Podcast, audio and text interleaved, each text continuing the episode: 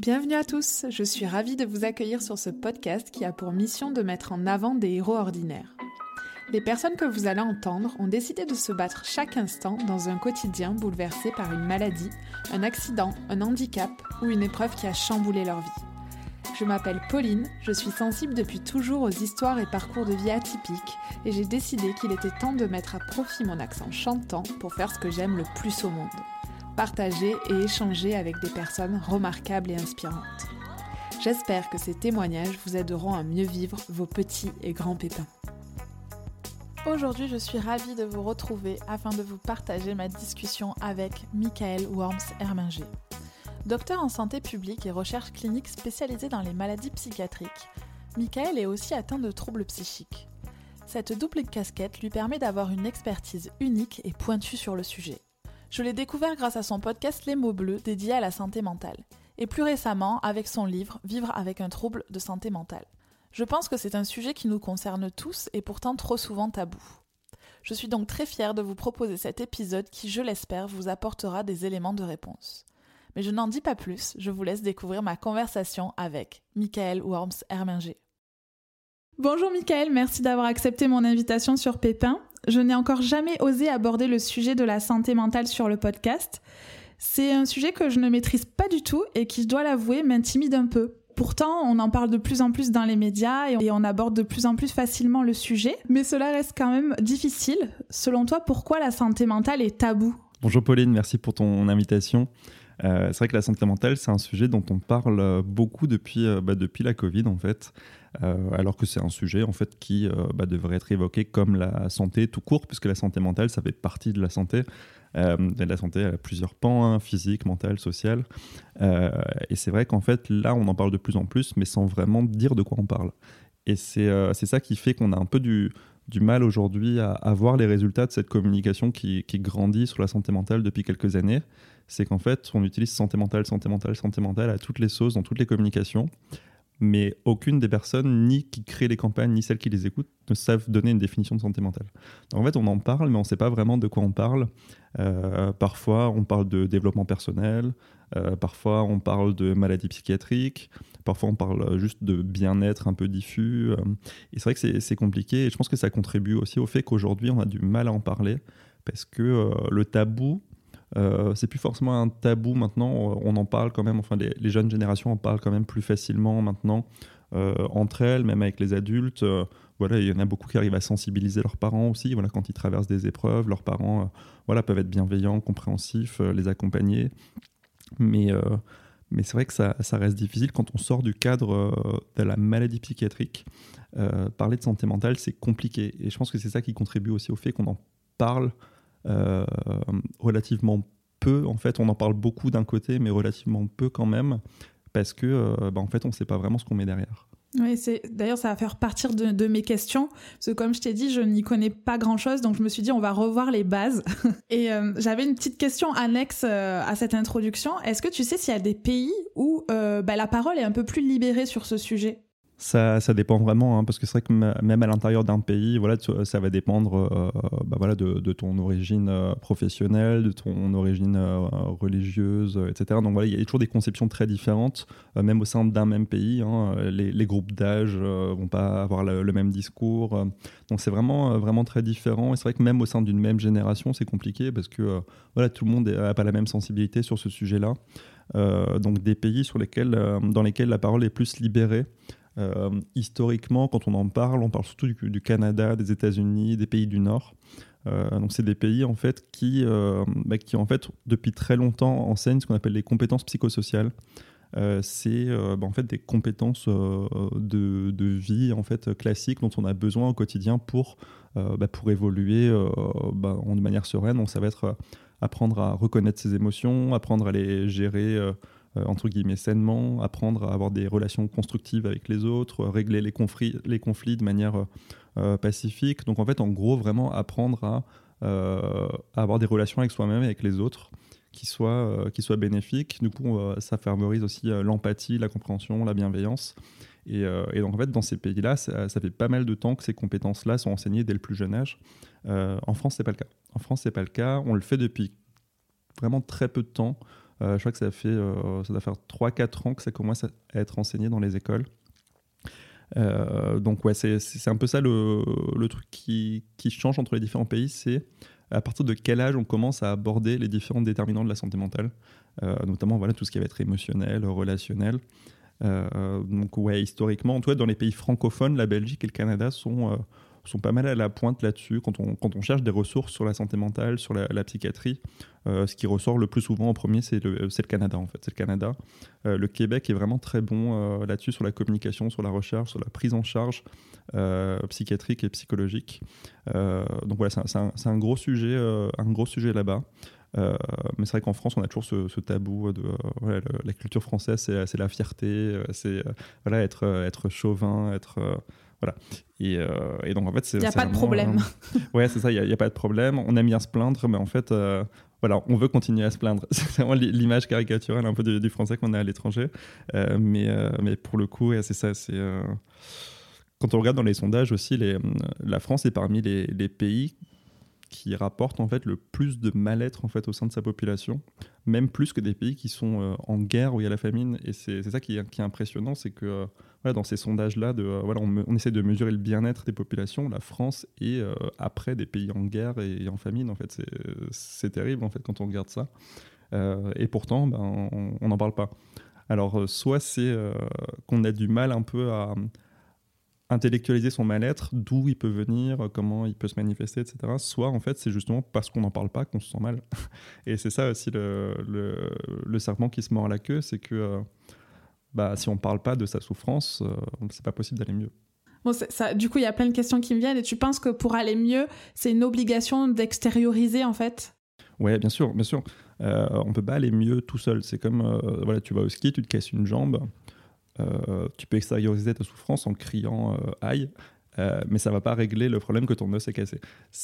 Donc voilà, il faut il faut que tu ailles consulter quelqu'un qui va voilà qui va te, faire de la, thérapie manuelle, la, la kinéthérapie, qui va te donner des médicaments, qui va te prescrire justement du, repos, etc., qui va te donner des, des règles de voilà pour éviter d'aggraver la chose. Bah, quand on parle de santé mentale, c'est pareil en fait. La santé mentale, c'est de la santé.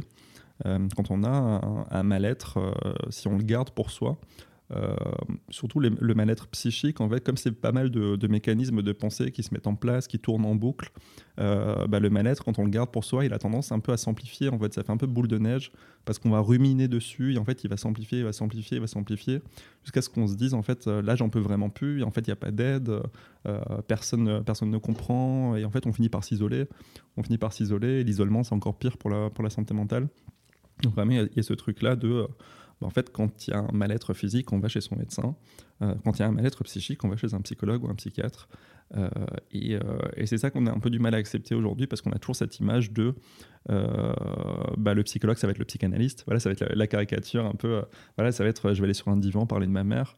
la psychanalyse, c'est pas du tout le courant prédominant. c'est l'image qu'on en a parce que voilà, c'est un peu, ça fait un peu sexy dans les films. C'est un peu le truc historique. voilà mais, euh, mais aujourd'hui, les psychologues, euh, enfin, beaucoup ont une approche beaucoup plus moderne, qui ne se fonde pas du tout là-dessus, qui est beaucoup plus fondée sur des preuves scientifiques. et le psychiatre, c'est pour les fous. Le psychiatre, c'est pour les fous. On se dit jamais que, ben là, je sais pas, ma, ma soeur s'est suicidée. du coup, je suis, en, je suis en deuil. Voilà, c'est tout à fait normal d'être en deuil. Mais quand un deuil dure très longtemps et qu'il a des gros impacts sur la vie quotidienne, etc., là, ça devient ce qu'on appelle un deuil pathologique. Et euh, bah, il faut aller consulter en fait, parce que ça peut, euh, voilà, ça peut, ça peut dégénérer, ça peut devenir beaucoup plus grave. Et euh, à quel moment, aujourd'hui, dans, voilà, dans la population générale, on se dit ma soeur s'est suicidée, je suis en deuil, je vais aller voir un psychiatre. C'est voilà, aujourd'hui quand on dit je vais voir un psychiatre, ça veut dire je vais être dans la salle d'attente avec des personnes avec une schizophrénie, des personnes qu'on assimile aussi au danger, à la violence, etc. Alors que c'est pas du tout le cas. donc ouais, c'est ça le problème en fait, c'est que il faut en parler, mais en parler à qui? Et comment on fait euh, pour se décider à, franchir le pas en fait du cabinet? Euh, mais en tout cas, oui, on le sait aujourd'hui, hein, il y a pas mal d'études dessus, que la, thérapie, en tout cas par la parole, fonctionne très bien sur la plupart des troubles psychiques. D'ailleurs, les, troubles psychiques les plus fréquents, c'est la dépression et les troubles anxieux. et on sait que pour les dépressions les plus courantes, donc ça va être les dépressions légères ou modérées, la thérapie, la psychothérapie est plus efficace que les médicaments. donc typiquement, c'est des pathologies, des, troubles qu'on peut traiter pas facilement, mais en tout cas qu'on peut régler de manière efficace avec une thérapie. Euh, là, pareil, en fait, quand on pense euh, psychiatrie, maladie mentale, on pense à des médicaments. Euh, voilà, on va avoir plein de préjugés sur les médicaments. Ils vont changer qui je suis, je vais être un zombie, etc. Qui, sont aussi fondés sur des, choses qu'on voit dans les films, en fait, des caricatures, des, choses totalement fausses. et on se dit pas, en fait, qu'aller voir un professionnel, ça va être pour, bah, pour parler, pour essayer de de voir quels sont ses schémas de pensée, comment est-ce qu'on interprète peut-être de manière erronée ses émotions, ses ressentis, euh, comment est-ce qu'on a peut-être des relations qui ne sont pas forcément euh, euh, très, très saines avec autrui.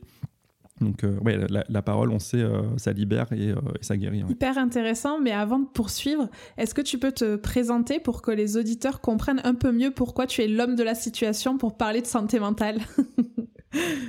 l'homme de la situation, je ne sais pas. En tout cas, j'essaie de, contribuer à ma, petite échelle. Euh, moi, je suis docteur en santé publique et recherche clinique. Je suis, spécialisé dans les maladies psychiatriques. Euh, avec un double regard, du coup, j'ai mon regard professionnel et scientifique sur, sur le sujet. Euh, et à la fois, je suis, moi, je suis concerné par, par bah, enfin, j'aime pas le dire comme ça, par plusieurs troubles psy, parce que ça aussi, on pourra peut-être y, revenir tout à l'heure. donc voilà, donc c'est un peu voilà, je, je, connais le sujet de deux manières différentes, voilà, de manière objective et de manière très subjective. Euh, de manière objective par, euh, bah voilà, par, mon parcours professionnel et universitaire et de manière très personnelle parce que ça fait euh, ça fait 28 ans que je vis voilà, avec des, troubles psychiques. Et moi, je te connais grâce au, podcast Les mots bleus, où tu reçois des témoignages justement liés à la thématique de la santé mentale, et aussi grâce à ton livre qui s'appelle Vivre avec un trouble de santé mentale, aux éditions Marabout. Et euh, du coup, on y reviendra plus tard euh, sur euh, quelques passages de ton livre où j'ai des, des, petites questions. mais afin de mieux te connaître, j'ai une petite question brise-glace. Est-ce que tu peux me donner un chiffre entre 1 et 5 5. Mmh, Alors, la question 5, c'est est-ce que tu peux nous décrire 24 heures dans ta vie quotidienne? Alors c'est compliqué, hein. c'est compliqué parce que mes journées ne se ressemblent pas. J'ai cet avantage-là d'être euh, d'être en indépendant. Maintenant, je, travaille de manière indépendante. Euh, donc, ça dépend vraiment de la journée. Mais souvent, je me lève euh, voilà, vers 7h30, 8h. Je prends mon petit déj, je vais promener mon chien. voilà. Et puis, je fais un peu mon planning de la journée.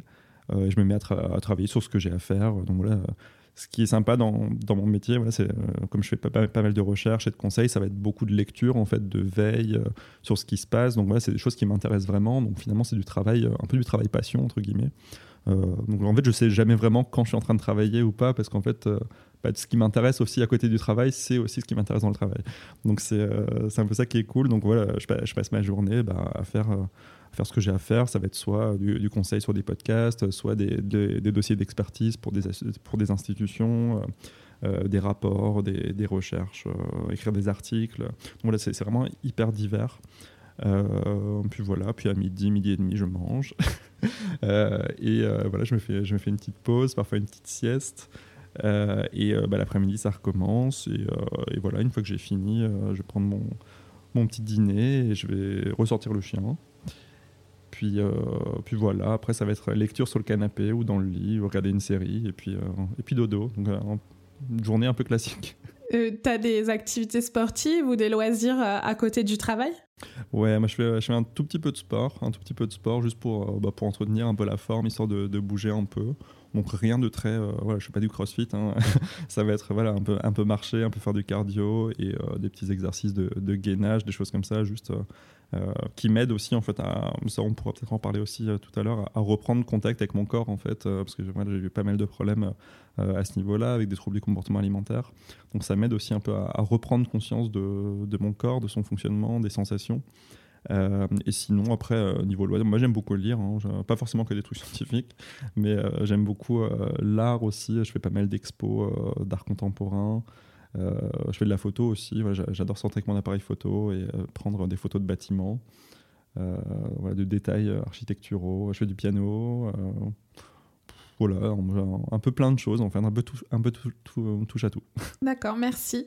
Si tu veux bien, j'aimerais, avant de parler de ton expérience personnelle, m'adresser aux chercheurs et te demander si tu peux nous définir ce qu'est la santé mentale. Je sais que c'est un vaste sujet.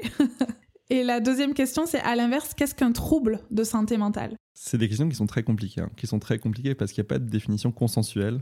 Euh, c'est vrai que c'est comme pour la, santé tout court, en fait, il y a la définition officielle de l'OMS, mais qui elle aussi est contestée. En fait, si tu regardes le nombre de définitions de la santé, tu en as au moins 50 ou 60, entre ceux qui, qui partent du principe que la santé, c'est ne pas être malade, ceux qui partent du principe que la santé, c'est pas que ne pas être malade, mais c'est aussi se sentir bien. donc il y, a toutes ces approches-là, positives, négatives. Et pour la santé mentale, c'est un peu pareil, il y a une définition officielle, mais qui elle aussi est, est assez contestée. Euh, c'est celle de l'OMS qui dit que voilà, la santé mentale, c'est un état de bien-être euh, qui permet de s'épanouir au quotidien, de faire face aux, défis euh, du quotidien et de réussir à contribuer à la société, entre guillemets. Donc voilà, ça va être ça, c'est se sentir bien et faire réussir à faire face en fait, au quotidien sans que ça pose trop de problèmes. et il y a cette question en fait, de contribuer en fait, qui, qui pose problème dans la définition parce que ça, ça implique que la santé mentale, c'est quelque chose qui sert à travailler, en gros. donc c'est ça qui est un peu contesté, c'est que l'OMS a une approche très productiviste en fait de la santé mentale, de dire euh, voilà la santé mentale quand on a une bonne, c'est à dire que tu peux produire. Si tu en as une mauvaise, c'était un peu euh, voilà, tu es, en situation de de, bah, de, moins produire, donc tu contribues moins. donc il y a peut-être même un jugement de valeur dans la définition. En tout cas, moi, la santé mentale, comme je la vois, c'est voilà, un état de bien-être. voilà, j'enlèverais en fait cette notion de contribution parce qu'il y a des personnes qui n'ont pas envie de travailler et c'est tout à fait ok. Hein. Euh, et euh, voilà, c'est un, état qui permet de faire face en fait euh, aux différents événements de, de, la vie. Voilà, la santé mentale, c'est pas la maladie mentale comme la santé, c'est pas la maladie. et pour le coup, pour parler des, troubles psychiques, moi je parle de moi je parle de maladie mentale parce que je trouve que le mot a tellement été utilisé comme, comme une injure, en fait, comme quelque chose de très péjoratif. moi, je préfère l'utiliser maintenant un peu comme retournement du stigmate, voilà, comme euh, là, il y a un livre d'un ami qui est sorti récemment sur, euh, sur l'homosexualité. Et le livre s'appelle PD. Voilà, c'est vraiment le courant de euh, se bah, utiliser en fait l'insulte pour se la réapproprier et pour dire en fait, vous pouvez nous insulter, en fait, on s'en fout. Et, et, pour le coup, moi, je suis vraiment partisan d'utiliser le mot maladie mentale parce que voilà, aujourd'hui, quand tu dis à quelqu'un tu es un malade mental, ça veut dire tu es en train de faire n'importe quoi. Et bah, pourtant, la plupart des malades mentaux souffrent d'une dépression, d'un trouble anxieux. Donc c'est pas du tout la représentation qu'on en a quand on en parle. Et pour le coup, euh, ouais, pour le coup euh, pour répondre à tes questions sur le versant pathologique, euh, un trouble de santé mentale, c'est justement quand on n'arrive plus à faire face en fait à des, à des événements, à des relations, à des situations. et c'est ça qui est un peu compliqué dans le domaine de la santé aussi, c'est à partir de quel moment ça devient pathologique, à partir de quel moment c'est normal, à quel, à quel moment c'est pathologique? Et c'est pour ça qu'en fait la question qui semble simple, elle est hyper compliquée. Euh, parce que pour le coup, le continuum entre maladie et, euh, santé, il est, euh, bah, c'est pas dichotomique quoi. C'est, pas juste t'es en bonne santé ou t'es malade. Il y a tout un continuum entre les deux qui dépendent en fait de chaque individu. Chaque individu a sa norme en fait subjective qui va être son fonctionnement classique moyen avec lequel il arrive, bah, il arrive à, gérer le quotidien en gros. Et c'est à partir du moment où on commence à s'éloigner de manière significative de cette norme de la personne et qu'il commence à y avoir vraiment un impact sur le quotidien, qu'il commence à avoir une souffrance, que ça commence à durer, à être assez intense, que là on peut commencer à parler de, bah, de troubles psychiques. Et ensuite, ben, selon, euh, selon les manifestations, voilà, on, va pouvoir euh, utiliser un diagnostic ou un autre pour orienter vers une prise en charge appropriée.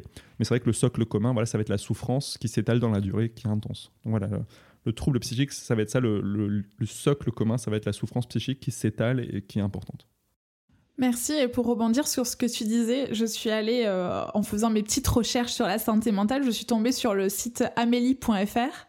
Et dans leur euh, petit euh, article sur la santé mentale, ils définissent le bien-être mental par quatre points. Donc je vais te les lire, je sais pas si T'es déjà tombé dessus et ça m'a fait un petit peu sourire. Donc ils disent, vous éprouvez un sentiment de bien-être mental si 1. Vous parvenez à exprimer vos talents et qualités. 2. Vous vous sentez capable de réaliser vos projets et de gérer votre vie. 3. Vous supportez les tensions normales de la vie et les tracas du quotidien. 4. Vous jouez un rôle actif au sein de votre famille, de vos amis, de votre communauté et dans votre travail ou dans vos études quand j'ai lu ça, je me suis dit, bah alors on est tous, on a tous des troubles mentaux parce que c'est quand même assez exigeant pour être en bonne santé mentale de cocher les quatre cases, quoi. Donc voilà, ça m'a fait un peu sourire. C'est toujours ce problème-là, c'est. Euh, euh, on sait tellement pas comment en parler que, ça, fait, on banalise les choses un peu. Ce qui fait que, bah, en fait, euh, n'importe qui lit, euh, je sais pas, un, tableau des symptômes de la dépression, tout le monde va se dire, bah, bah, j'ai une dépression, en fait. c'est euh, c'est ça, en fait, c'est que, en fait, tous les symptômes des troubles psy sont des choses qui, qu'on connaît tous au quotidien, en fait. C'est juste que, voilà, dans la dépression, par exemple, on peut avoir du mal à dormir ou trop dormir, on peut avoir du mal à manger ou trop manger. il peut y avoir énormément de choses, en fait, qui sont des choses banales du quotidien, mais c'est quand elles s'ajoutent, qu'elles commencent à durer longtemps et qu'elles commencent à avoir un vrai impact sur le quotidien. Euh, qui, va pouvoir y avoir vraiment, euh, on va pouvoir parler justement d'un trouble psychique, parce que euh, voilà, une personne qui va, par exemple, pendant quelques jours ne pas avoir envie de manger. Ça ne veut pas dire qu'elle est malade, ça veut peut-être dire que ben, comme il fait 35 degrés dehors, elle n'a pas forcément super faim. c'est voilà, vraiment ce, truc-là qu'il faut garder à l'esprit, c'est que s'il n'y a pas de souffrance, il n'y a pas de maladie. Parce que la maladie, à la base, l'expérience de la maladie, c'est se sentir mal. Si tu te sens pas mal, il n'y a pas de maladie il peut y avoir des voilà il peut y avoir des symptômes mais à partir du moment où tu ne les vis pas comme expérience euh, il n'y a pas de maladie s'il n'y a pas d'impact euh, de répercussion sur toi ou sur autrui euh, on peut pas parler de pathologie. Je crois que tu as un petit peu répondu à, à, la question déjà, mais je me demandais s'il y avait une différence entre trouble et maladie mentale, enfin trouble mental et maladie mentale euh, bah, Il y a la même différence entre impuissance et dysfonction érectile. Euh, en fait, c'est des mots qui veulent dire exactement la même chose. Il y en a un qui est politiquement correct et l'autre qui, euh, bah, qui est moins bien vu, qui est plus péjoratif. Tu vois, quand tu parles de dysfonction érectile, ça fait, bah, ça fait un peu terme médical, un peu voilà, on, va guérir. Quand tu parles d'impuissance, ça fait plus, ouais, le mec, il peut, il peut pas, quoi. Et, et, pour le trouble psychique, en fait, c'est pareil, ça fait très très peu de temps qu'on utilise trouble psychique en fait. Euh, on a toujours parlé de maladie psychiatrique ou de maladie mentale. En fait, ça veut dire la même chose. C'est juste que trouble psychique, c'est un peu la version lissée et politiquement correcte de maladie mentale. Mais c'est la même chose. Euh, quels sont les facteurs de risque psychosociaux d'avoir un trouble de santé mentale? Euh, alors les facteurs de risque pour les troubles de santé mentale, le premier facteur en fait ça va être la composante génétique. très souvent en fait les troubles psychiques sont héritables en fait d'une génération à l'autre quand on, voilà, quand on regarde euh, dans la famille de quelqu'un qui, par exemple, souffre euh, d'une schizophrénie, euh, qu'on va faire des, études génétiques sur, sur, sa famille, on va se rendre compte que souvent il y a des, des gènes qui sont impliqués dans la maladie qui vont être retrouvés chez plusieurs personnes. et au-delà de, au-delà de la génétique, il y a aussi toute la composante d'histoire familiale en fait, d'histoire familiale parce que euh, euh, par exemple pour le tabac, on sait que le, euh, bah, le tabac qui est un trouble addictif, hein, c'est une maladie psychiatrique, le, tabagisme, hein, bah, quoi qu'on en dise aujourd'hui, c'est tellement banalisé qu'on s'en rend plus compte, mais c'est une addiction, c'est un trouble d'usage de, substances. avec dépendance. le tabagisme se transmet souvent par mimétisme en fait. Quand on a des parents qui fument, on a beaucoup plus de chances que l'enfant fume ensuite que si les parents sont non-fumeurs. Euh, et là, en fait, il y a vraiment une interaction aussi entre la, génétique et l'histoire familiale. C'est que souvent, on a des gènes qui sont prédisposants à avoir plus d'effet de la nicotine. Et en plus, le fait de voir ses parents, ça va inciter à le faire. Euh, et du coup, comme on va le faire, on va se rendre compte que ça nous fait beaucoup de bien. Euh, en tout cas, sur l'instant, alors qu'en fait, ça ne fait pas de bien du tout. mais donc, du coup, il va y avoir ça. Donc ça va être ouais, composante biologique, génétique, composante euh, familiale, euh, voilà, historique, et toute la composante environnementale en fait. Donc ça va être vraiment environnement au sens large. Ça va être euh, typiquement comment ça s'est passé à l'école? Est-ce que tu étais maltraité par tes profs? Est-ce que tu étais harcelé par tes, par tes camarades? Est-ce que tu as eu des événements traumatisants? Et aussi sur les composantes familiales, il y a aussi tous les, modes de pensée en fait qu'on apprend quand on est jeune. quand on a des parents qui sont hyper pessimistes, hyper négatifs, ben, on va grandir avec un filtre négatif sur le monde en fait. Euh, quand on a voilà, quand on a des parents qui disent euh, que, tout est nul, que tout va mal, euh, qu'il n'y a aucune solution à rien. Ben généralement, on arrive à l'adolescence et à l'âge adulte avec une vision du monde qui est quand même assez noire et qui risque de prédisposer justement à, au développement de, certains troubles. Donc voilà, donc il y, a ces, trois composantes-là dont on parle aujourd'hui, ça s'appelle le modèle biopsychosocial. Donc voilà, cause biologique, génétique, cause psychologique et pour le coup, voilà, tout ce qui va être mode de pensée, euh, histoire familiale, etc. Et euh, social, donc voilà, ça va être tout l'environnement euh, social autour. Et voilà, donc ça, comprend l'environnement. Et même au niveau de l'environnement physique, aujourd'hui, on sait par exemple qu'il y a beaucoup plus de personnes qui sont diagnostiquées avec une schizophrénie quand elles ont grandi dans une ville plutôt que quand elles ont grandi à la campagne. Donc il pourrait y avoir aussi euh, voilà, quelque chose avec le stress en lien avec le bruit, la pollution, la cadence de vie qui n'est pas forcément la même, qui est moins reposante, euh, qui est plus, euh, entre guillemets, stressante. il y a d'autres choses aussi. maintenant, on se rend compte qu'il y a pas mal de, de choses qui peuvent être liées aussi à des inflammations. des inflammations du, cerveau qui peuvent être liées à certaines pathologies, ça on s'en rend compte de plus en plus.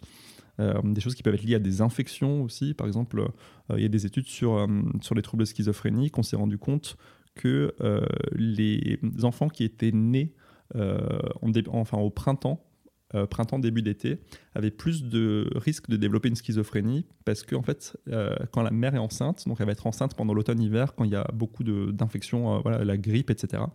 Et en fait, comme beaucoup plus de mères sont exposées à la grippe euh, dans ces mois-là, bah, en fait, les enfants qui vont naître après vont avoir certaines, euh, certaines, certains troubles qui vont être déclenchés, en fait, entre guillemets, le fait que la mère a été infectée pendant la grossesse. En fait, il y a vraiment énormément de facteurs qui, peuvent jouer. Euh, voilà, et après, c'est ce qu'il faut, je pense que ce qu'il faut préciser aussi, mais ça c'est peut-être un peu technique, c'est que la maladie mentale, c'est un, construit, hein, un diagnostic, c'est un construit. À un moment, on s'est dit, bah, ces symptômes-là, on le retrouve chez pas mal de personnes, donc on va appeler cette maladie comme ça. Euh, et ce qu'il faut avoir à l'esprit, c'est typiquement que euh, bah, quand on est en France et qu'on entend des voix, euh, c'est considéré comme pas normal, parce que voilà, ça fait pas partie de la vie quotidienne des, bah, des, personnes qui sont nées en France, qui vivent en France, et qui, voilà, qu'on considère comme des personnes qui fonctionnent normalement au quotidien. Euh, bah, typiquement, quand on va dans certains pays, dans certaines tribus qui ont des traditions euh, rituelles, chamaniques, entendre des voix, c'est valorisé, c'est pas une maladie. Euh, et c'est ça qu'il faut aussi comprendre, c'est qu'il y, a toute cette composante en fait culturelle de la maladie mentale qui est que quelque chose qui peut être reconnu comme pathologique à un endroit ne l'est pas forcément ailleurs. Euh, et c'est le cas de, pas mal de, maladies. Hein. Par exemple, on parle de, dans, le cas de la santé physique, par exemple, on parle de la drépanocytose. La drépanocytose, la c'est une maladie, c'est une maladie du sang qui, qui provoque euh, de gros problèmes. Euh, qui euh, est euh, assez fréquente en fait dans les populations qui vivent outre-mer en fait, qui vivent outre-mer. Et en fait là-bas, certes c'est une maladie, mais c'est un avantage en fait parce qu'elle protège du paludisme. Elle protège du paludisme, alors qu'en France il n'y a pas de paludisme, donc en fait la maladie est juste une maladie.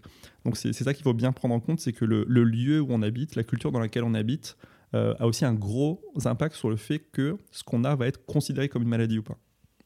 Oui, je, fais le parallèle avec euh, ben, un handicap physique et notamment tu l'abordes dans ton livre que vraiment un handicap ou une maladie c'est vraiment euh, lié à son environnement en fait. Euh, si moi personnellement je j'ai la vue, si on me met dans le noir, je peux dire que je suis sacrément handicapée. Donc c'est vraiment lié à son environnement.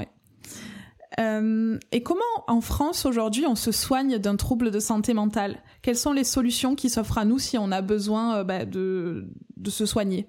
C'est compliqué. c'est compliqué parce qu'il y a énormément de... c'est vraiment un labyrinthe hein, la prise en charge en, en psychiatrie. Euh, il y a vraiment énormément de structures qui communiquent pas forcément entre elles qui sont pas forcément super accessibles parce qu'il y a beaucoup de demandes et elles sont quand même assez, assez rares, hein, ces structures. Premier recours, en fait, euh, ce qui se passe la plupart du temps, c'est que les personnes vont chez leur médecin généraliste. Euh, ce qui est bien d'un côté parce qu'elles font la démarche d'aller en parler à un professionnel, mais ce qui n'est pas forcément bien de l'autre côté, c'est que les médecins généralistes sont très mal formés en fait au sujet. Très mal formés au sujet, ils ne savent pas forcément comment, euh, comment prendre en charge, vers qui réorienter. Et le médecin généraliste, c'est pas son métier de passer euh, une consultation de 45 minutes, une heure. Déjà, il, il peut, voilà, il peut pas, c'est pas prévu dans son planning, il n'a pas les compétences pour faire un entretien psychiatrique complet, un suivi de thérapie, etc. Euh, donc souvent, bah, les personnes ont cette bonne volonté de vouloir aller consulter quelqu'un et se tournent vers leur médecin traitant par défaut de savoir vers qui d'autre aller. Et euh, bah, en fait, on se retrouve un peu dans une impasse parce que le médecin généraliste, ce qu'il fait la plupart du temps, c'est qu'il va prescrire des médicaments. Prescrire des médicaments même quand il n'y en a pas besoin.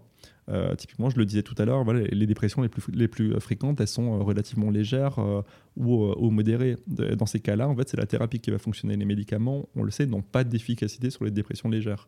Les antidépresseurs ne servent à rien sur les dépressions légères. et donc, du coup, ça va être un peu ça le, problème, c'est que 70% des personnes dans cette situation vont aller consulter un généraliste et être, entre guillemets, mal ou pas prises en charge mais pas parce que c'est la faute des généralistes, hein, c'est juste que c'est pas dans leur formation en fait, ce qui est euh, assez dommage parce qu'on sait qu'un gros nombre de, de, consultations chez médecins généralistes en fait abordent des sujets psy en fait, abordent des sujets psy, euh, notamment quand c'est des personnes âgées, il y a souvent la composante de l'isolement par exemple, de l'isolement, des, pensées suicidaires passives, de se dire euh, bon vivement que ça se finisse, il y a énormément en fait de, choses de ce type-là qui, qui, se retrouvent, mais pour lesquelles les, les médecins généralistes sont pas équipés. deuxième solution, bah, si c'est un un trouble, euh, vraiment un, trouble psychique, on va potentiellement commencer par un psychiatre qui lui va pouvoir mettre un diagnostic, justement, qui va pouvoir voir le degré de sévérité, si justement il y a besoin de continuer avec un psychiatre, donc avec une prise en charge médicale, donc avec des médicaments. Parfois certains psychiatres font aussi de la thérapie. Euh, et aussi, voilà, il peut voir si la sévérité est peut-être moindre et nécessite euh, seulement une approche psychothérapique. Donc dans ce cas-là, il va pouvoir réorienter vers un psychologue. Un psychologue, euh, voilà. Donc le psychologue, la différence c'est qu'il n'est pas médecin. Il va pas pouvoir prescrire de médicaments, mais son métier c'est de faire des thérapies. C'est de faire des thérapies et donc là, des thérapies, il y en a qui fonctionnent très bien sur tout un tas de, de pathologies psychiatriques. Donc ouais, ça va être ça. donc médecin généraliste en premier recours, il va pouvoir éventuellement vous orienter vers, vers un professionnel compétent s'il en connaît. Euh, psychiatre ensuite voilà, pour, pour avoir euh, bah, un diagnostic précis, voir vraiment euh, jusqu'à quel point le trouble s'étend, quel impact il peut avoir, à quel point la souffrance est, intense. et ensuite, bah, soit un traitement médicamenteux qui normalement on va de pair avec une thérapie, mais c'est très peu appliqué en France. Hein. Quand on a des médicaments, normalement on est censé avoir une thérapie en plus. soit uniquement une thérapie, ce qui souvent en fait suffit. Mais le problème, c'est que les thérapies ne sont pas remboursées. Le problème, c'est que les thérapies en France, contrairement aux médicaments, ne sont pas remboursées parce que les psychologues euh, bah, ne font pas partie en fait, du panier de soins euh, remboursés par l'assurance maladie. Ce qui fait que bah, c'est beaucoup plus simple d'aller voir un psychiatre parce qu'on n'a pas d'argent à débourser, entre guillemets, à part, à part l'euro de franchise et, euh, et, les quelques centimes sur les boîtes de médicaments. donc on va tendance à avoir cette, cette approche-là de se dire je vais aller chez le psychiatre parce que c'est remboursé alors que ce dont on a besoin, c'est d'un psychologue et d'une thérapie. Euh, thérapie qui peut, durer, euh, voilà, qui peut durer plusieurs semaines, plusieurs mois, parfois plusieurs années. Euh, une fois par semaine ou deux fois par mois, ça, fait un budget quand même, ça fait un budget. donc il y a ce, problème-là du, psychologue en libéral qui, bah, qui est très utile. On le sait, il y a des, plein d'études qui montrent que voilà, la psychothérapie, c'est extrêmement efficace. Mais la France refuse aujourd'hui de les rembourser. Il y a un dispositif qui existe depuis, euh, deux ans, s'appelle Mon Psy, qui euh, propose le remboursement de huit séances de psychologue sur prescription d'un médecin traitant, mais des séances courtes en fait. Et une fois que les huit séances sont passées, si ça va pas mieux, il n'y a rien derrière. euh, donc c'est un dispositif qui est assez mal fait, que la plupart des psychologues boycottent parce que les conditions étaient faites dans des. Enfin, les, discussions étaient faites dans des conditions déplorables. Les psychologues n'étaient pas du tout d'accord avec ce qui a été proposé. Donc déjà, il y a très peu de psychologues qui participent. Je crois qu'il n'y a même pas 10% des psychologues qui participent. Et euh, c'est principalement dans les grosses villes, en fait. Et euh, dans les grosses villes, souvent, il y a déjà une offre de soins qui est là. Et là où on en a besoin, c'est dans, les, bah, dans les zones rurales, dans les zones un peu, les déserts médicaux, etc.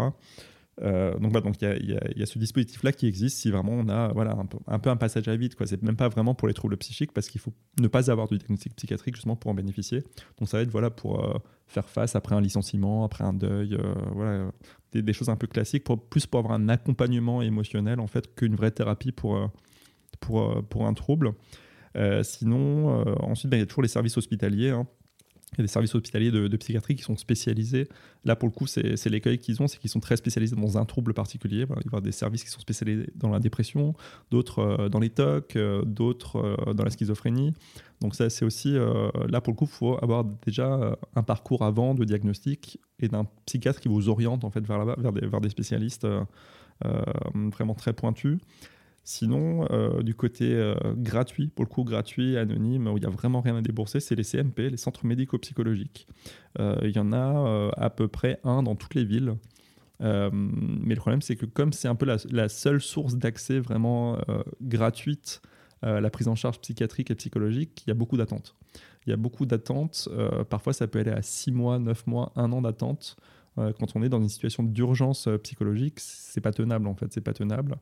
Euh, d'où aussi l'intérêt en fait de pas hésiter à aller aux urgences en fait, de pas de pas hésiter à aller aux urgences parce que ça peut être justement un moyen d'accélérer en fait euh, la, prise en charge en, CMP ou en service hospitalier. C'est vraiment quand ça va plus, ça va plus. Euh, ne pas se dire qu'il n'y a plus d'espoir en fait, parce qu'il y a toujours l'espoir, il y a toujours des choses qui existent. On les a peut-être pas encore rencontrées à ce moment-là, on n'a pas eu l'opportunité de les croiser, mais elles existent. Et, souvent en fait, il, faut un passage, vraiment un, passage un peu entre guillemets, où on va passer en force. Les, urgences, en général, quand on arrive aux urgences avec un trouble psychique qu'on va vraiment très mal, euh, si on tombe sur un médecin qui est bien, il va prendre en compte cette souffrance-là et il va faire en sorte que ça aille mieux le plus vite possible parce que c'est aussi dans son intérêt. En fait, il n'a aucun intérêt à avoir un patient qui va aller de plus en plus mal et qui risque de se suicider, par exemple. Euh, donc voilà, c'est souvent ça, mais le problème, c'est que euh, bah, faut attendre d'être dans l'extrême urgence et d'être extrêmement mal, en fait. Donc c'est un peu tout, ça le, problème qu'on a en France. Les solutions existent, mais elles sont euh, difficilement accessibles. pour les étudiants, il y a aussi des bureaux, des bureaux d'aide psychologique dans les universités, mais là aussi, il n'y en a pas beaucoup. ils font pas de suivi non plus. Voilà, ils peuvent faire des consultations ponctuelles. et là aussi, voilà, il y, a de l'attente. il y ouais, il y, y, a des structures en fait comme ça un peu, un peu éparses euh, qui existent un peu partout. Il faut se renseigner un peu sur, euh, sur ce qui existe dans, sa région parce que c'est vraiment euh, très différent selon les régions. mais c'est vrai qu'il faut, faut, toquer à toutes les portes en fait. Tu sais s'il y a des entreprises qui ont des psychologues au sein de leur, bah de leur entreprise justement? Ça existe, ça, ça existe. Hein. Je pense qu'à peu près toutes les grosses grosses boîtes en ont. Euh, mais c'est pas une obligation en fait, c'est pas une obligation. Euh, je pense typiquement, par exemple, euh, tu vois, chez, Orange, France Télécom, où il y a eu vraiment, voilà, il y avait eu des vagues de suicides, des tentatives de suicide. Voilà, eux maintenant ils prennent en charge tout ça, ils accompagnent leurs salariés. sinon, parfois, quand il y a un suicide dans une entreprise, il y a ce qu'on appelle la postvention, donc des interventions d'équipes de psychologues qui vont venir apporter du soutien aux collègues, voilà, permettre de, de parler de, de, ça, etc., et, et avancer. Euh, c'est vrai que des psychologues dans les entreprises, il y en a assez peu. Hein. Peut-être que la médecine du travail prend un peu le relais quand même. Euh, enfin, en tout cas, la... non, pas du tout. Enfin, en tout cas, la médecine du travail pose des questions euh, au niveau santé mentale. Si par rapport, justement, on entend beaucoup parler du burn-out, pose des questions au niveau stress, qualité de vie au travail, etc., etc. Ouais, mais c'est vrai que la, médecine du travail, là, depuis quelques années, elle, elle existe quasiment plus. Euh, avant, c'était des visites qui étaient beaucoup plus régulières avec un médecin du travail. Maintenant, les visites sont, euh, il me semble, si on n'est pas en situation de handicap, c'est une fois tous les 5 ans. Euh, une fois tous les 5 ans, et c'est pas forcément réalisé par un médecin. Ça peut être réalisé par, par un infirmier, par un, par un aide-soignant. Euh, donc ça, enlève déjà tout le côté médical euh, parce que voilà, les aides-soignants, les infirmiers sont des paramédicaux. Euh, voilà, ils ont des compétences, ils, ont, des compétences en santé, mais qui ne sont pas forcément celles que le médecin a sur, les, pathologies pour diagnostiquer et orienter. donc la, médecine du travail, elle est vraiment un peu en, déclin à cause de ça. ce qui fait que quand tu dois juste passer un entretien avant une embauche, euh, bah, tu n'as pas forcément l'occasion de parler encore des conditions de travail dans ton nouveau job. Euh, donc tu peux pas vraiment savoir si tu vas finir euh, harcelé, en burn-out, etc. On te demande juste, voilà, est-ce que tu es en forme pour prendre ton poste Et rendez-vous dans 5 ans si tu es encore dans la boîte. donc c'est ouais, la médecine du travail aujourd'hui, c'est dommage parce que c'était avec la médecine scolaire, c'était un des gros piliers de la prévention. Et en fait, on les a totalement déchiquetés. et c'est vraiment dommage. Mais je crois savoir quand même qu'en tant que salarié, on peut solliciter un rendez-vous à la médecine du travail quand, on veut, par contre. Ouais, mais ça, c'est très très rare en fait que les gens le fassent parce que les gens sont même pas au courant. Souvent, les, les salariés sont même pas au courant qu'ils peuvent consulter leur médecin du travail euh, bah, à la demande. Euh, avec aussi la barrière qui est que est-ce que si je vais voir mon médecin du travail, mon employeur va savoir que je suis allé le voir et est-ce qu'il va savoir pourquoi je suis allé le voir?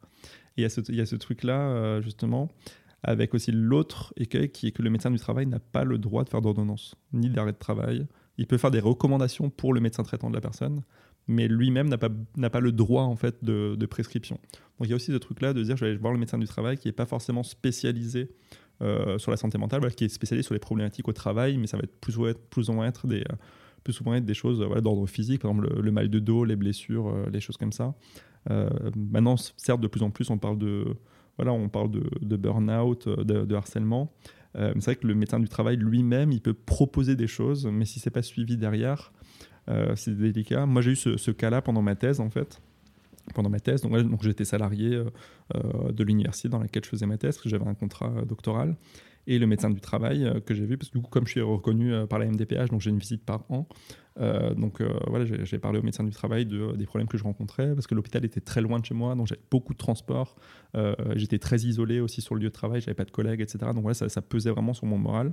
Donc je n'ai parlé au médecin du travail qui lui a fait une recommandation euh, à l'université de dire, euh, bah, en fait là ce qu'il fait, il peut très bien le faire chez lui, euh, sans trajet et en faisant, en bossant dans un café avec des amis, parce que voilà ce qu'il fait c'est de l'analyse statistique. En fait il a juste besoin de son ordi et ça a été une bataille de six mois avec l'université pour qu'ils acceptent alors que c'est le médecin du travail qui a, voilà, qui a vraiment insisté, il les a appelés tous les jours, etc. Il a fallu faire intervenir le ministère de, l'enseignement supérieur pour qu'il m'accorde juste le télétravail. Donc c'est un peu ça, ouais, euh, ça dépend vraiment sur qui on tombe. Et euh, justement, c'était une de mes questions. Est-ce qu'en France, quand on a une maladie mentale, on peut avoir la reconnaissance de la qualité de travailleur handicapé? Ouais, c'est euh, quelque chose qu'on sait assez peu, parce qu'en fait, le handicap psychique est reconnu depuis assez peu de temps. En fait, ça fait, ça fait 10-15 ans que le handicap psychique est entré justement dans, dans, le champ de la reconnaissance du handicap. Donc, ouais, tout à fait. donc, c'est le parcours classique, hein, le dossier classique MDPH. On va, on va aller voir son, son médecin traitant, son médecin spécialiste qui, qui, nous suit pour, pour le trouble. Et il faut remplir, voilà, il faut remplir le, le dossier classique, hein, comme pour n'importe quel handicap. Et euh, bah, après, la MDPH, comme c'est départemental, on peut être reconnu dans un département et pas dans un autre. C'est toujours euh, ça le problème avec la, MDPH. J'ai eu ce, cas de figure dans, mon entourage, une personne qui avait une, euh, une RQTH et droit à l'âge dans une région qui a déménagé ailleurs. Et donc, quand on déménage, il faut refaire une demande dans le département où on déménage et qui pour le coup n'a plus été reconnu. Donc il y, a ce, problème-là, c'est que bah, on est reconnu dans le département où on habite. Euh, et, euh, mais oui, en tout cas, c'est possible. Hein. Moi, pour le coup, j'ai une RQTH et euh, j'ai le droit à la H. Bon, je la, la touche pas parce que je travaille à côté, mais en tout cas, si je travaillais pas, j'y aurais droit. mais oui, c'est tout à fait possible, tout à fait possible. Notamment, la RQTH, c'est quand même assez facile d'accès entre guillemets quand on arrive à montrer voilà qu'il y, y, a un trouble qui peut avoir un impact sur, sur le travail. C'est une bonne protection. C'est une bonne protection vis-à-vis -vis de son employeur, voilà de en plus, on n'est pas obligé de le dire à l'embauche hein, qu'on a une RQTH. On peut s'en prévaloir après sans l'avoir dit. Il y a ce, droit au silence qui existe.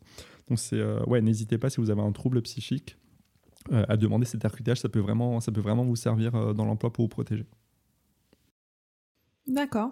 Bah, si tu veux bien, on va parler un peu plus de, ton livre, donc Vivre avec un trouble de santé mentale. Dans ton livre ou dans le podcast que tu animes, Les mots bleus, tu dévoiles que tu es atteint de plusieurs troubles euh, comme le syndrome Gilles de la Tourette, des TOC, de l'anorexie, de la boulimie et de la dépression.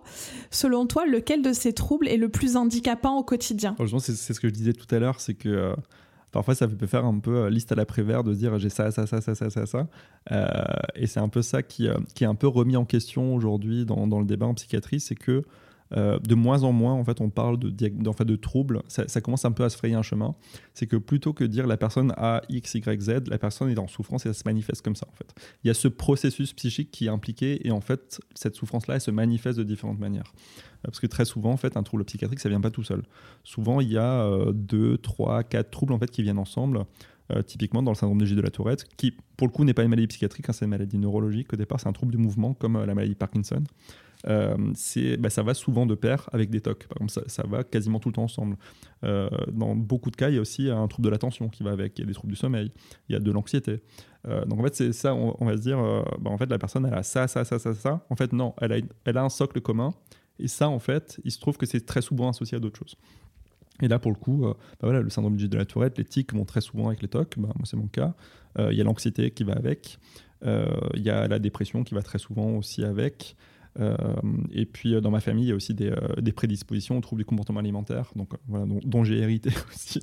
et donc voilà, donc bah, très souvent dans la dépression, il va y avoir des, des problèmes bah, de niveau alimentaire. Et puis moi, bah, forcément, je suis, je tombé dedans aussi. Puis ça s'entretient. quand on est dénutri, on est encore plus déprimé.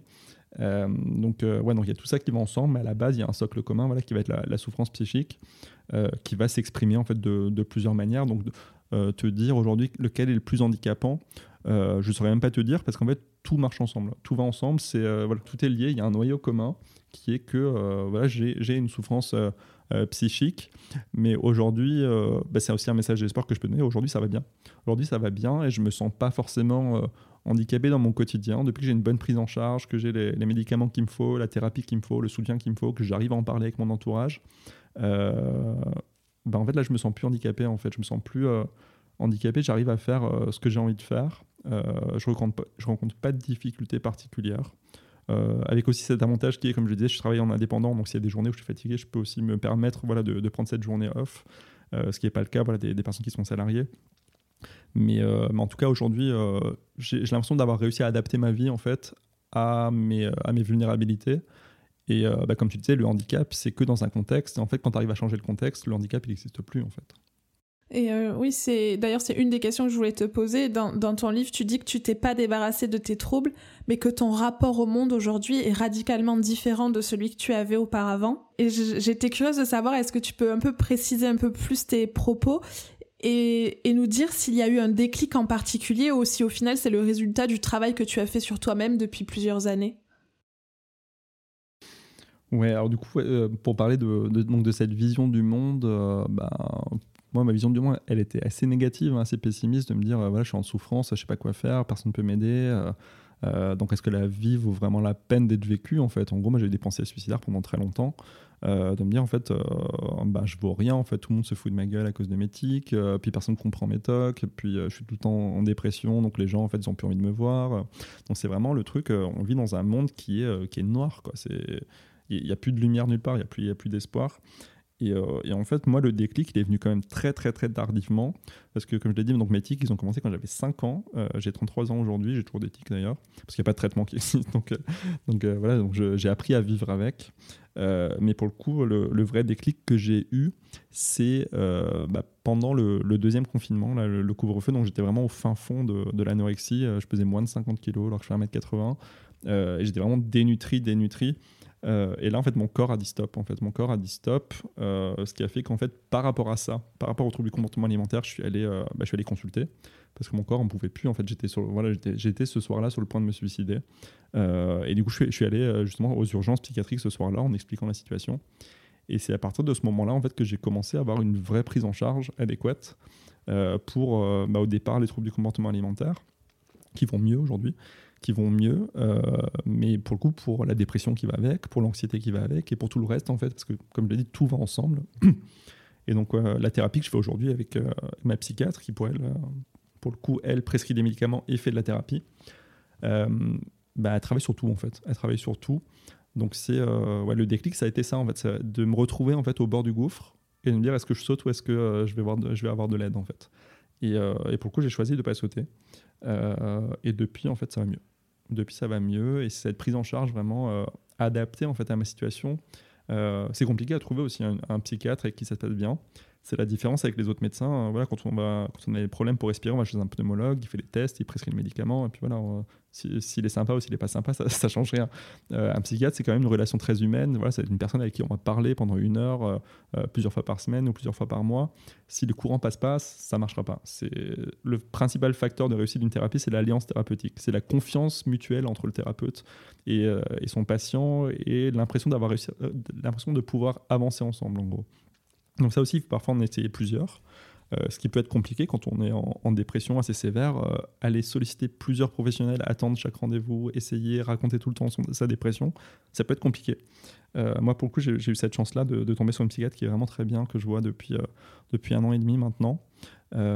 Et ouais, c'est comme ça que j'ai commencé à aller mieux. Et donc, c'était vraiment ce déclic, c'était de me dire maintenant je me. ça veut dire qu'il y a des psychiatres qui font aussi de la psychothérapie. Ouais, il y a des psychiatres qui c'est assez rare, hein, mais euh, il y en a qui font les deux.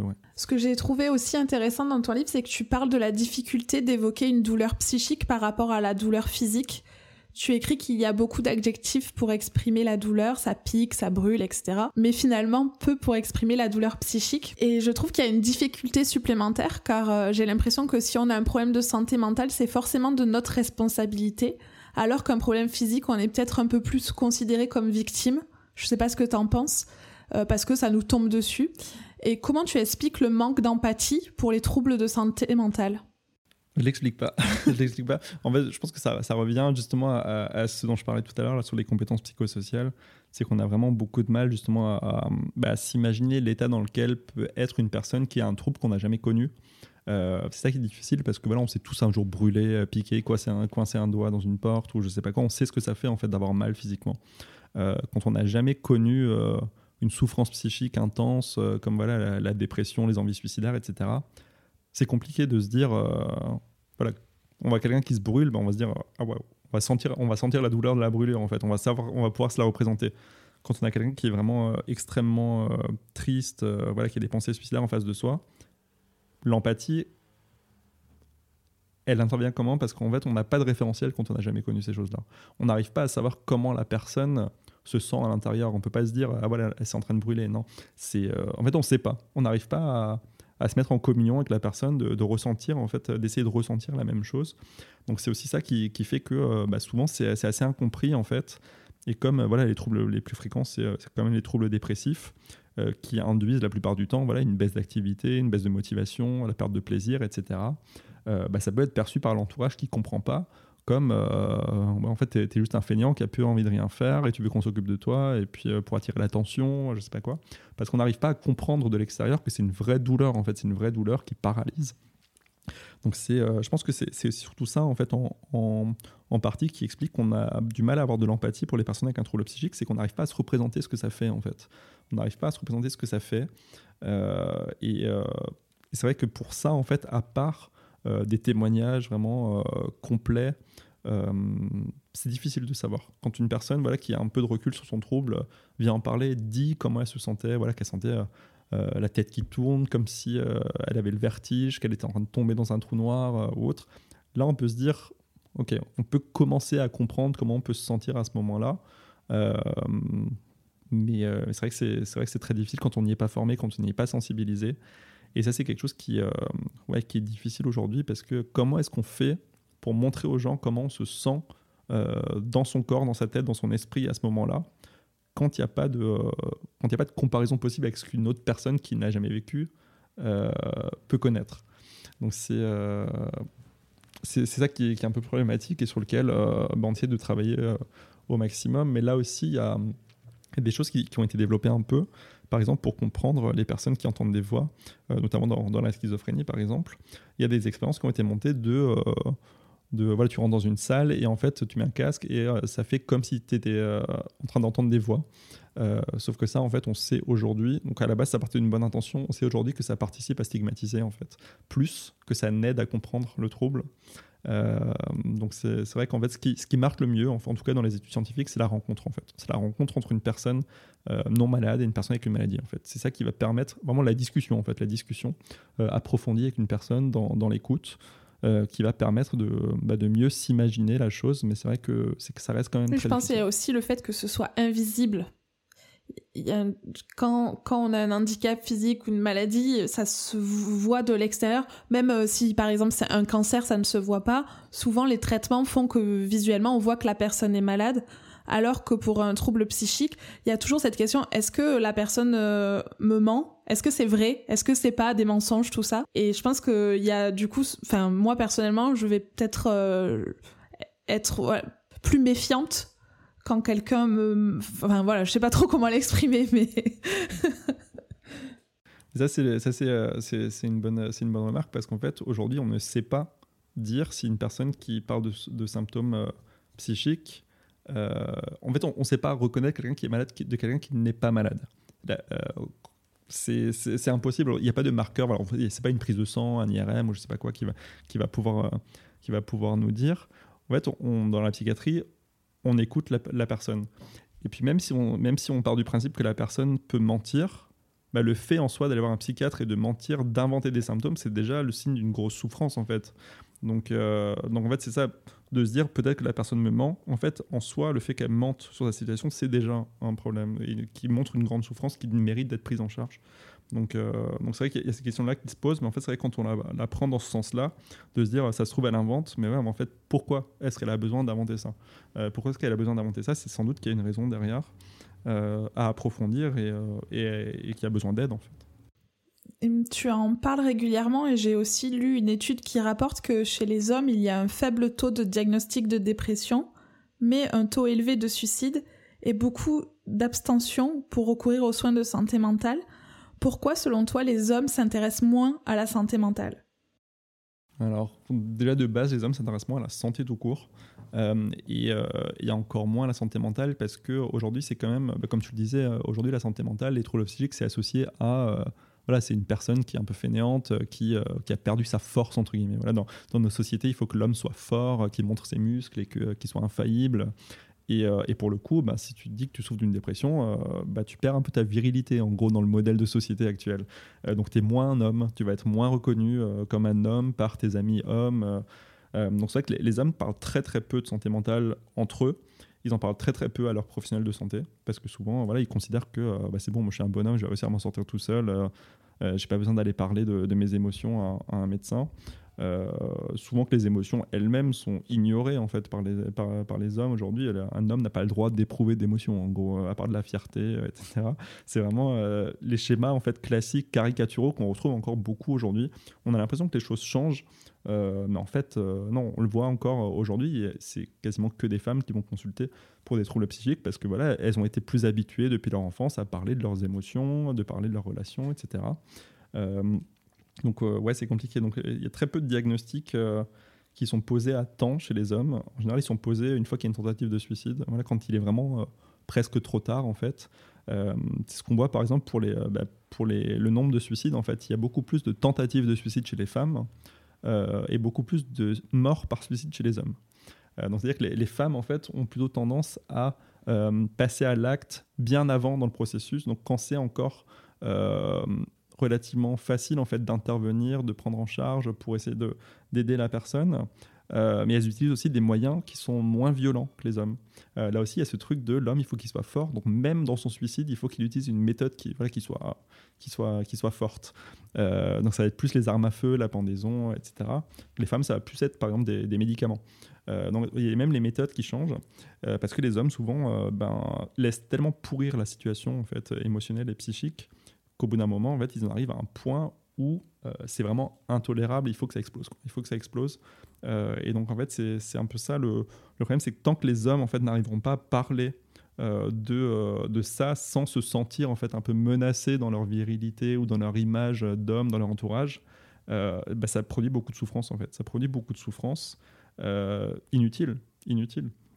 Parce qu'en plus, très souvent, euh, donc quand les femmes vont avoir plutôt tendance à parler euh, à leurs amis, à leurs proches ou aller voir un psychologue de, bah voilà, leurs problèmes émotionnels, psychologiques, affectifs, relationnels.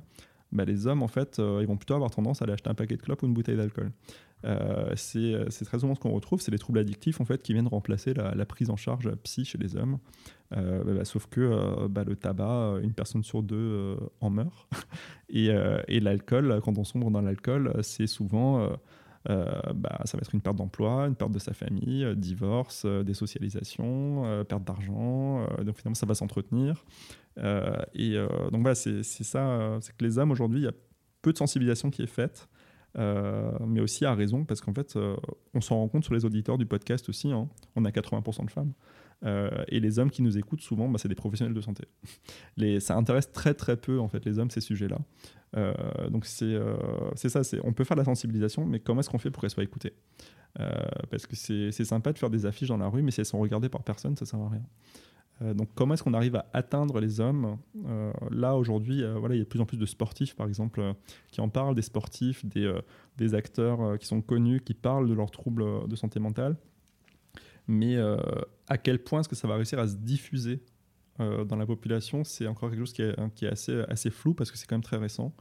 Donc on verra euh, dans les années à venir si, bah, justement, si ça change et si les hommes ont plus tendance à les consulter, à en parler. Donc ça, c'est un espoir que j'ai.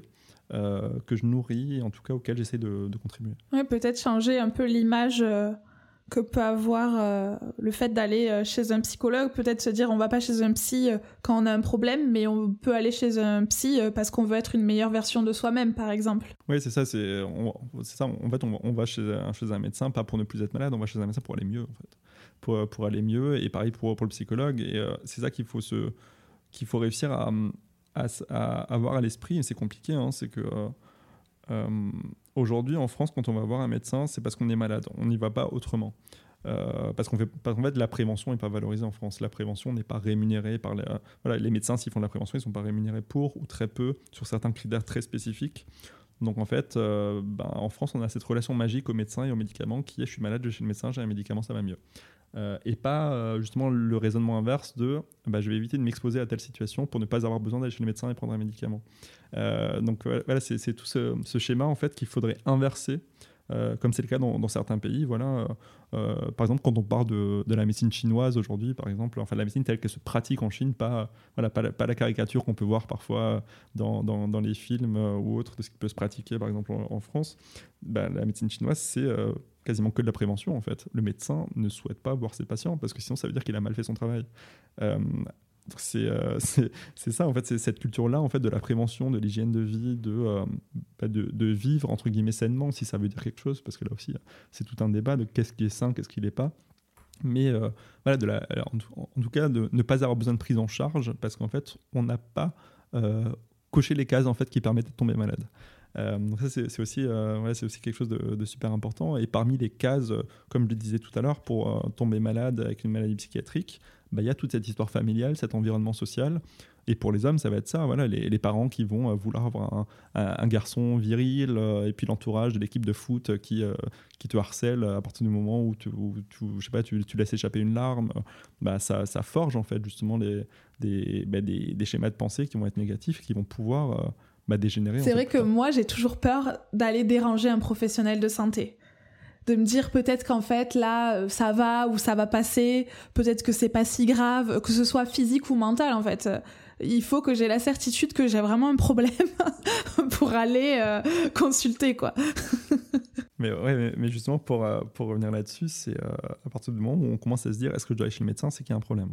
C'est qu'il y a un problème et il n'y a pas de doute en fait à avoir. Si j'ai à l'esprit que là cette situation là potentiellement peut être suffisamment problématique pour nécessiter une prise en charge, c'est qu'il y a besoin d'une prise en charge. En tout cas, même si c'est juste de l'écoute du médecin, voilà des petits conseils pour, euh, je sais pas, changer son alimentation pendant 2-3 jours ou autre, euh, il y en a besoin parce que quand on va chez le médecin, c'est pas forcément parce qu'on a euh, l'attente d'un diagnostic précis. On va chez le médecin, c'est parce qu'on se sent mal, parce qu'on se sent mal, parce qu'on a un mal-être, voilà, parce qu'il y a un truc qui se passe mal dans le corps ou, ou, ou dans l'esprit. Euh, et ce qui, est, ce, qui est, ce qui est intéressant, c'est une petite anecdote, c'est que du coup, moi, c'est mon copain qui fait le montage euh, des podcasts. Donc voilà, il, écoute vraiment euh, tous les épisodes voilà, de manière très longue, répétée, etc. Donc voilà, il est, il est, il est au courant voilà, de comment ça se passe. On a quand même pas mal de témoignages de personnes qui ont exprimé justement ce truc-là de est-ce que je suis légitime d'aller consulter? Est-ce que le psychiatre, je vais pas lui faire perdre son temps? Est-ce qu'il va pas se moquer de moi parce que c'est pas suffisamment grave? Et, donc lui, voilà, il sait, il sait que penser comme ça, c'est c'est pas utile parce que le, psychiatre, le psychologue, ils sont là pour ça, pour recueillir n'importe quelle souffrance, qu'on la juge euh, grosse ou pas. Euh, et lui-même euh, s'est retrouvé confronté à devoir.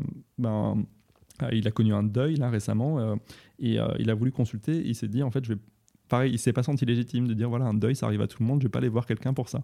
bah si, en fait, à partir du moment où tu souffres, tu es légitime à aller consulter quelqu'un pour aller mieux. C'est le principe, en fait. C'est le principe. Et c'est vrai que même lui, pour le coup, qui, euh, voilà, qui, il a quand même monté 35 euh, témoignages de une heure, euh, voilà, il, sait de quoi on parle. Même lui, il a eu ce réflexe de se dire je suis pas légitime. Ouais, ouais, il y a un peu cette peur de, déranger ou ouais. Mais il faut oser quoi. on arrive aux questions de la fin. Si tu avais une baguette magique, qu'est-ce que tu aurais envie de dire au Michael d'il y a quelques années? C'est pas fini. C'est pas fini, il y a de l'espoir. Est-ce que tu as un livre, un podcast, un film ou une musique dont tu as envie de nous parler? Niveau musique, ouais, niveau musique, je, l'avais déjà euh, cité ailleurs, c'est la chanson Corbeau Blanc euh, de euh, Julien Doré. Elle, n'est est pas super connue, elle est pas super connue, mais j'adore, cette chanson parce que justement, elle parle. en fait, elle semble parler de suicide en fait, et c'est celle que j'écoutais quand j'allais vraiment très très mal. ça commence par ce soir je vous quitte. c'est, vraiment c'est vraiment ça. En fait, il y, a très peu de paroles. Hein. ça, tourne beaucoup euh, en boucle, mais en gros, les principales paroles, c'est ça. C'est ce soir, je vous quitte. Et, euh, du coup, c'est ce que, euh, bah, ce que j'écoutais en fait quand, quand, ça allait vraiment pas bien. C'était une manière peut-être d'exorciser les envies suicidaires, de se dire, bah, en fait, plutôt que de les faire, je vais les écouter, peut-être que ça passera. Et, puis finalement, c'est passé. Et c'est une très belle chanson en plus. D'accord, merci. Est-ce que tu as une citation ou un mantra qui te motive au quotidien? Ouais, il y en a une que je cite tout le temps, c'est Sénèque qui euh, avait écrit Il n'est de vent favorable qu'à celui qui sait où il va. Euh, donc en gros, euh, si tu sais pas où tu veux aller, en fait, tu peux pas y arriver. et donc c'est vraiment de, se fixer des, objectifs et pas avancer à l'aveugle. sinon ça ne peut pas fonctionner en fait. quand tu veux faire quelque chose, il faut d'abord savoir pourquoi, comment et où tu veux aller. et là en général ça marche en fait. C'est une fois que tu t'es posé toutes les bonnes questions que tu peux te lancer, tu sais, tu sais où tu vas aller, que tu vas réussir à y aller. Euh, plutôt que Enfin, parfois ça peut marcher, hein, mais la plupart du temps ça échoue de, se lancer tête baissée dans un truc sans vraiment savoir où tu vas. Euh, bah, le problème c'est comment est-ce que tu peux savoir si tu es arrivé là où tu voulais aller si tu savais pas où tu voulais aller. Euh, donc voilà, c'est aussi quelque chose qui permet de, de, de, positiver la chose parce que si tu sais où tu veux aller et que tu arrives à y aller, tu seras content en fait. Tu seras content, j'ai atteint mon objectif. Si de base tu n'as pas d'objectif et que tu avances, bah, tu sauras jamais en fait si tu as réussi ton objectif ou pas. Euh, donc tu pourras pas se dire ah c'est cool j'ai réussi. en fait non t'as réussi quoi? Parce que tu savais pas où tu voulais aller. Euh, donc voilà c'est vraiment ça. C'est moi quand j'essaie d'avancer dans une direction j'essaie de, voir exactement où je veux aller et, euh, et en général ça, marche pas mal pour se fixer un cap. et voilà c'est comme ça que moi j'avance au quotidien. Maintenant c'est je me fixe des buts. qui sont pas forcément des buts énormes. Voilà, ça peut être des petits buts de me dire là cette semaine je vais pas très bien. Bah écoute samedi mon objectif c'est d'aller voir une expo, donc de sortir de la maison, d'aller voir une expo. Et euh, cette expo-là, parce que j'aime bien. Et, euh, ben voilà, bah, si le, samedi soir, euh, je me rends compte que j'ai réussi à aller au musée, voir cette expo, et, bah, je serais content. Plutôt que de me dire ce, week-end, je vais faire un truc. Voilà, tu vois, ça ne veut, ça veut pas dire grand-chose. Euh, ce week-end, je vais faire un truc, ben, en soi, se lever du lit, c'est faire un truc. Mais euh, voilà, de dire un truc précis, je vais aller voir cette expo ce jour-là, bah, ça te permet de cocher la case. J'ai réussi à ouais, se fixer des objectifs précis, qu'ils soient petits ou grands, pour avoir une direction. quoi. Et du coup, un vent favorable. Est-ce qu'il y a un sujet dont on n'a pas parlé et que tu aimerais aborder? Euh, Ouais, je pense qu'on veut euh, brièvement évoquer le sujet des rétablissements. Euh, le rétablissement euh, dont on parle assez peu quand on parle de santé mentale, en tout cas chez les personnes qui ne sont pas sensibilisées à la chose. quand une personne est hospitalisée, qu'est-ce qu'elle une jambe ou autre, on lui envoie des fleurs, bon rétablissement. mais finalement, quand on dit rétablissement santé mentale, aujourd'hui, il y a très peu de gens qui savent ce que ça veut dire. en gros, le rétablissement, c'est atteindre un état où euh, bah, on n'est pas guéri de sa maladie, parce que très souvent, en fait, les maladies psychiatriques ne se guérissent pas, elles, se prennent en charge, elles peuvent être soignées, mais euh, la plupart du temps, elles ne peuvent pas être guéries, sauf certaines, euh, comme la dépression par exemple. c'est de réussir à vivre en fait avec ces troubles, de réussir à vivre avec ces troubles, de dépasser en fait les handicaps qui, peuvent, peuvent représenter dans, dans notre environnement et de réussir à vivre avec. En fait, comment on peut vivre avec un diabète. Voilà, on a un diabète, on l'a à vie, et en fait, on arrive à vivre avec parce qu'on a réussi à adapter son alimentation, on a réussi à, appliquer des conseils d'hygiène de vie euh, qui, sont adaptés, euh, on prend son traitement, etc. Et euh, ça, c'est quelque chose qu'on, dont on n'a pas forcément confiance. On se dit, par exemple, une personne qui a une schizophrénie, bah, elle est condamnée à vie, voilà, à, vivre dans la maladie, à vivre très mal, etc. on peut très bien vivre aujourd'hui avec, un trouble schizophrénique avoir un travail, être en couple, euh, habiter de manière autonome, avoir des enfants. Euh, et c'est ça qu'on appelle le rétablissement, c'est de réussir en fait à euh, bah, mener une vie banale malgré la maladie. De quoi es-tu le plus fier aujourd'hui? D'être vivant. Qu'est-ce que tu as envie que l'on retienne de ton témoignage? Que c'est possible d'aller mieux et surtout que c'est possible d'aller bien malgré la maladie. Et qu'est-ce que l'on peut te souhaiter pour l'avenir? La vie. ok. Merci beaucoup, Michael. C'était hyper intéressant et presque il faudrait reprévoir un autre épisode parce que j'avais par exemple des, questions sur euh, euh, les idées reçues sur les hôpitaux psychiatriques aussi c'est des sujets euh, je pense assez intéressants. Enfin voilà. De et comment aussi on vit ben, la maladie par rapport à ses proches comment on peut communiquer avec eux pour que ça se passe bien. Enfin bref, plein de questions qui restent en suspens. Mais la, bonne nouvelle, c'est que tu as fait un podcast sur le sujet qui s'appelle Les mots bleus. Et euh, je mettrai euh, d'ailleurs euh, tout ça dans les notes de l'épisode, que ce soit ton livre ou le podcast. voilà. Donc merci beaucoup pour ta participation à Pépin. Merci pour ta disponibilité. Et ben, je te souhaite la meilleure vie possible pour l'avenir. merci Pauline. Et voilà, cet épisode est terminé. Merci pour votre écoute et merci à Michael pour sa confiance. N'oubliez pas d'aller faire un tour dans les notes de l'épisode si vous souhaitez contacter Michael ou découvrir son podcast et son livre sur la santé mentale. Une dernière chose avant de vous quitter, si vous avez aimé cet épisode et que vous souhaitez me soutenir, n'hésitez pas à laisser un avis sur Apple Podcast ou Spotify ou à en parler autour de vous. Cela m'aidera beaucoup à faire connaître Pépin Podcast. Merci et à très vite pour un prochain épisode.